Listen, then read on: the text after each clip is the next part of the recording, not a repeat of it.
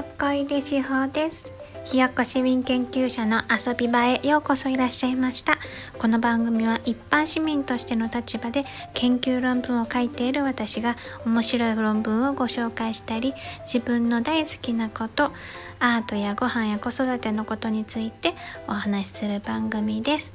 えー、今日も聞いてくださってありがとうございます。えーとですね先日1月11日に新国立劇場新国立劇場バレエの、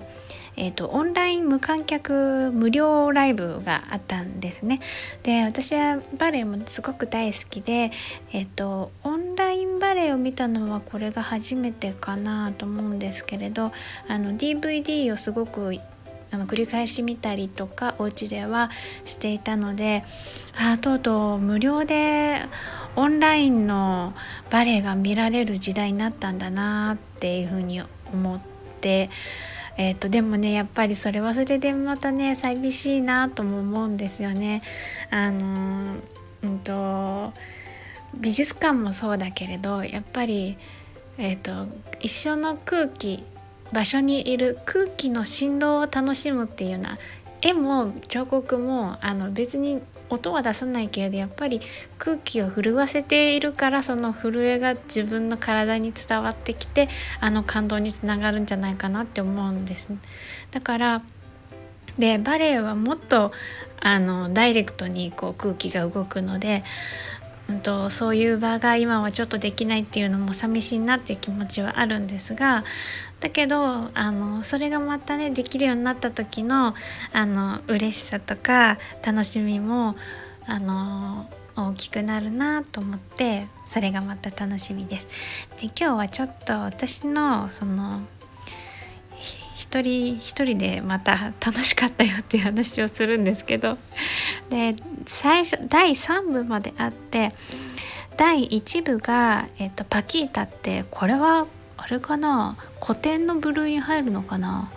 でも踊り的にはクラシックなやつだからクラシック？古典作品なのかな？めっちゃ華やかであのストーリーも簡単だしあのエンタメ作品って感じのあの華やかな、えーと、王道って感じの、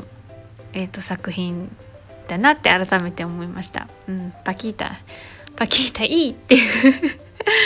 感じです。で、えっと後の作品が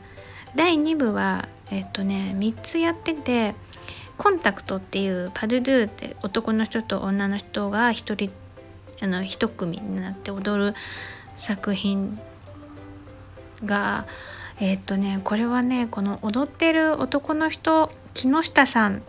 木下よしよしとさんっていう方が振り付けをしてえっ、とで2人で踊ってたらしいんですけどこの振り付けはなんかすごいあめっちゃかっこいいそれっぽいっていうか、うんと、雰囲気あっていいなって思ったんだけれど、うんと、あやっぱねあのコンテンポラリーこれはこれはクラシックじゃなくてちょっとジャズじゃないけど何て言うのかな。いわゆるクラシックのバレエのあの白鳥の湖みたいな感じの動きじゃなくってちょっと斜めに使ってみたりあの不不可解な動きをしながら、えっと、空間とか感情とかを表していくっていうような踊りだったんですけどこのコンテンポラリーってすごく楽しいんだけれどやっぱなんか難しいっていうかあのあもうもうちょっとこの振りはもっと本当はあの何て言うか弾ける感じにに弾けるっていうかもっと私の方に迫ってきてほしいっていう風に思ったのがちょっと印象かな。何て言うのかな何がちょっと物足りなさを感じたって感じかな。そうでもすごい楽しかったし頑張れってもう期待してますっていう感じの踊りでした。で次の作品が「ソワレドバレエ」っていうえっと、これは衣装はあコンテンポラリー割とタイツとかピタッとしたものでフリフリふわふわっていうキラキラっていう感じの衣装は少ないんだけどこっちのソワルドバレエっていうのはいわゆるクラシックバレエのあのヒレヒレ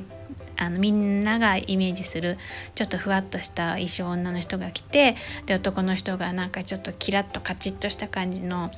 あのジャケットにタイツ履いた感じのね。はい、あのそういう衣装でやってたんだけどこれはえっと私は知らなかったんだけれどすごく有名な振り付けの方が深川秀夫さんかな。深川秀夫さんって書いてある。があの振り付けをしていてでこの方先日亡くなったらしいんですけどでもねすごくねあのあの私が好きなあの踊りというか私が好きなのはですねえっと、伸びきる手前の途中を表すような、えっと、ちょっと膝が曲がっているところをきれいに見せるとかあの顔を節めがちなんだけどその節目の雰囲気がすごく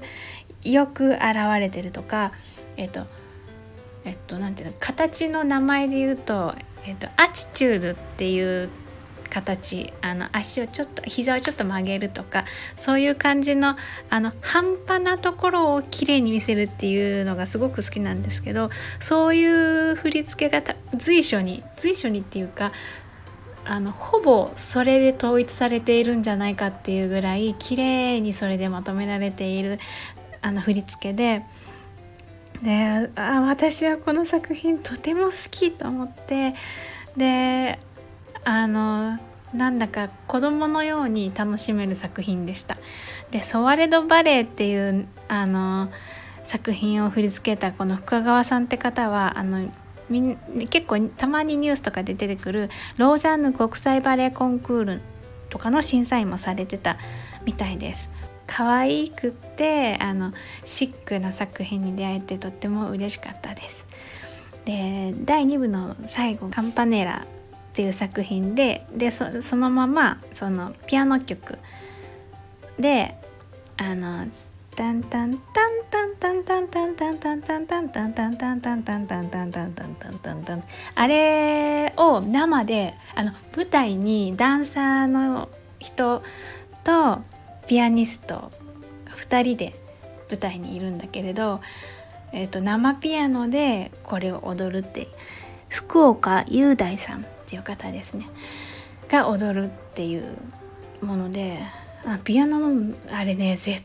めっちゃプレッシャーですごい地獄のようなんじゃないかなと私はピアノの方も思うけれどもうとても上手だったし若干あって思ったちゃ今音音音飛んだって思った時もあったけどでもねあの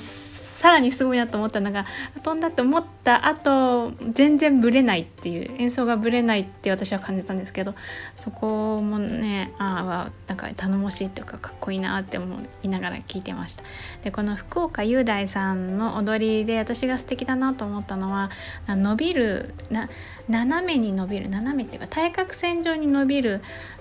っていう動きがとっても綺麗でなんかもういつまででも何回でも見ていたいっていうような感じがしました。で、えーと、真っ暗な中に上からスポットライトが当たって踊るような感じなので肉の動きっていうかこうリアルな感じのこう凹凸とかそういうのがすごくはっきりしてそれもこの曲の表現の陰影をつけてるような感じであとても面白いというかあの引き込まれる作品でした。あのだけどちょっと,、えーと、縮こまるような仕草とか引くなんでギュッて固まるとかっていうような落ちるとかそういう下向きの感じの動きを出す時に私との好みとしてはあのももっと激しくてもいいよって思いました。だけどすごくあのこれから楽しみな方で私全然最近バレエ見てないしあの新国立劇場にもあんまりあの邪魔したことないのであのこれからねたくさん応援したいなって思いました。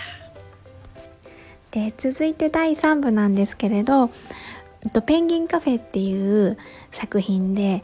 え、ー、と、私でもちょっとこれがですね、あの、ダンサーが顔を丸々隠してしまうようなかぶり物をして、えっ、ー、と、演じる演目だったので私そういうのはねちょっとねあんまりあんまりそんなに見なくてもいいかなってちょっと思っちゃったんですよね。で結構画面から目を離してしまってあの正直あんまり印象はあのあなんかあの今の足の動き素敵だなとかこのユニゾンの動きがかっこいいなとかって思ったことは覚えてるんですけどちょっと作品としてあんまり今回はあの楽しめなかったというかまたねあの機会があったらこの作品に出会った時にはもうちょっとあの楽しめるようなポイントをねたくさん見つけたいなと思いました。最初にこの公演のあの名前を言うの忘れてたんですけどニューイヤーバレーっていう、えーと、ニューイヤーコンサートのバレエバージョンってことなのかな。あのニューイヤーバレーっていう題目がついてました。で今はこの私が喋った1月11日に行われた公演のえっ、ー、とアーカイブは残ってないんですけれど、えーと、1月15日までは「ドン・キホーテ」っていう演目で、えーと、これが有料になるんだと思うんですけど、えーとオンラインで見れるようになってるのとあと15日から2月の14日までかなは、えーと、くるみ割り人形。これはあれですね。クリスマスになるとどこもかしこもみんな世界中のバレエ団が多分踊ってるんじゃないかなと思うんですけどくるみ割り人形がオンラインで見られるようになってるので私はあの私はドン・キホーテがすっごい好きなんです。楽しいし。だからねドン・キホーテオンラインで見に行こうかなとか思ってます。はいではコメントの返しのコーナーです。えー、とうこさんからいただきました。とうこさんありがとうございます。ブランクー大好きです。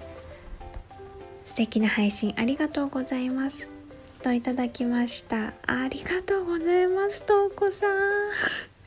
私のとうこさんのあの放送がすごく好きであの最近出会えた放送だったんですけどそうあのブランクーシーってあの私の周りにはあんまりあ大好きだよって言ってくれる人いないんですけどこの気持ちをここで共有できて私は本当に嬉しいです。あコメントありがとうございました。